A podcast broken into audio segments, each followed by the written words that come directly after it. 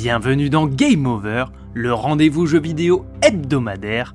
On est de retour après quelques semaines de repos. J'en profite pour vous remercier à tous de votre fidélité. On a récemment passé la barre des 1000 abonnés à l'émission. Joël, je peux me défendre toute seule.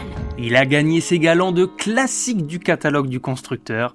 The Last of Us revient ce vendredi 2 septembre 2022 en exclu sur PS5 avant la sortie du très attendu God of War Ragnarok d'ici quelques semaines.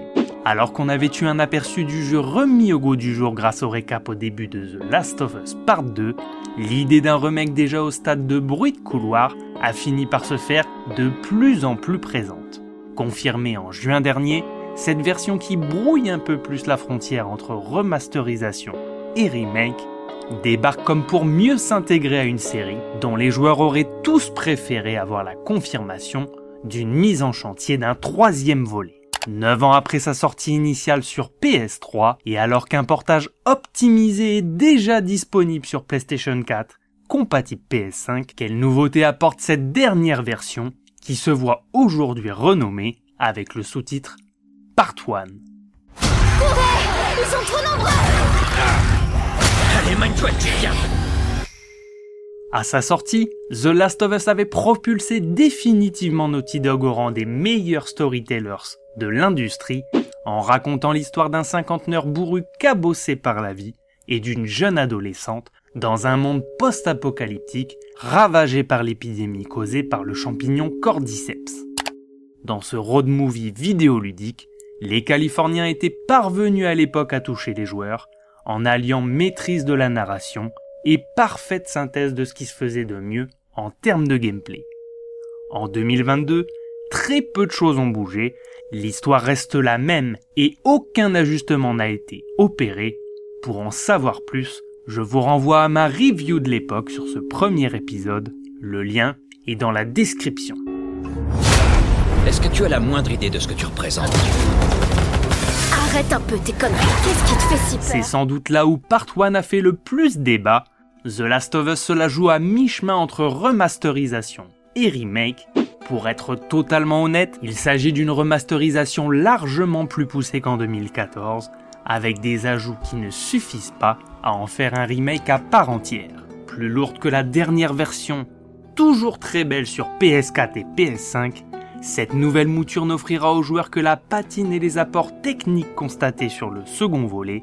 Les modèles 3D ont été complètement revus et les éclairages sont bien plus modernes, ce qui fait gagner au titre en intensité et en crédibilité lors des scènes clés du jeu. Techniquement, certains éléments du décor sont devenus destructibles. Part 1 rend donc la tension et l'émotion encore plus palpables dans cette version et ajuste également sa mise en scène avec de nouveaux angles de caméra.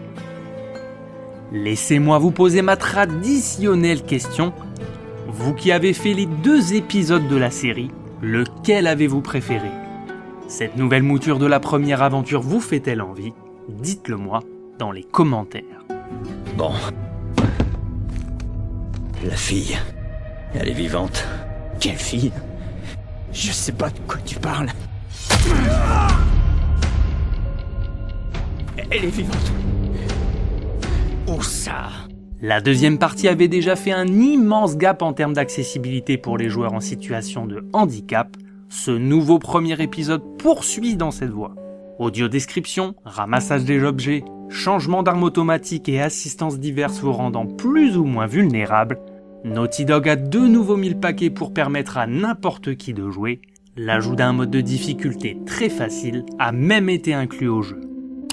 PlayStation 5 oblige, The Last of Us Part 1 profite des capacités de la manette DualSense avec des retours haptiques subtils et permet de sentir davantage la tension dans les gâchettes lorsque vous manipulez les différentes armes du jeu. Faute de matériel, il n'a pas été possible de la tester, mais le titre dispose dans cette version de l'audio 3D pour une meilleure immersion.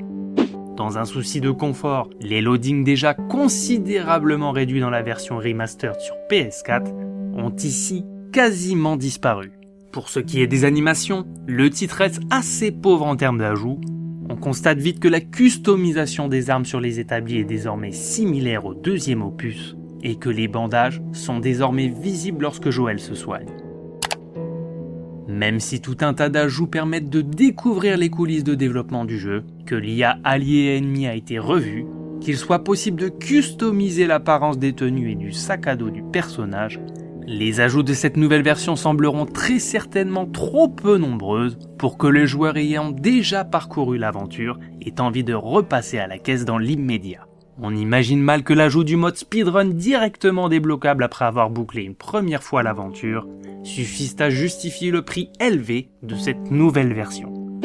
Pourtant, il permet à ceux qui maîtrisent totalement le jeu de se mesurer et de comparer ses chronos par section ou sur l'intégralité de l'aventure avec l'ensemble de la communauté des joueurs. Une idée plutôt sympa. C'est de la chance, et ça ne va pas durer.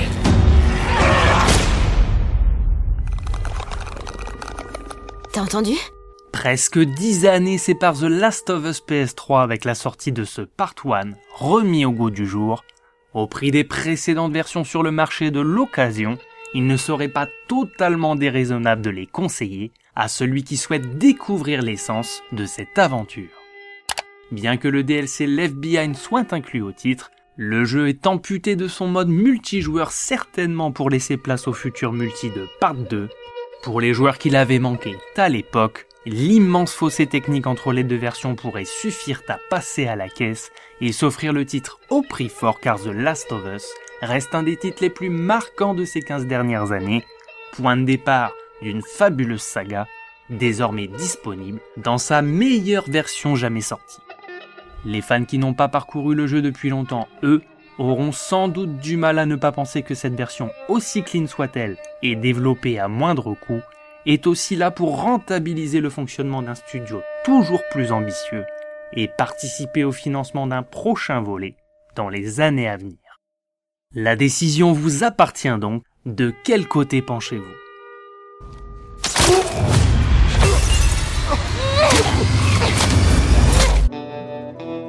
N'hésitez pas à vous abonner, à commenter et à liker ce contenu si vous l'avez apprécié.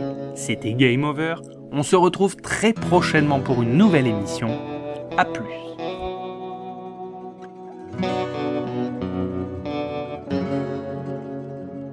Retrouvez cette émission et toutes nos productions sur Radio Indep et en podcast sur l'indépendant.fr, nos réseaux sociaux et votre plateforme de streaming favorite.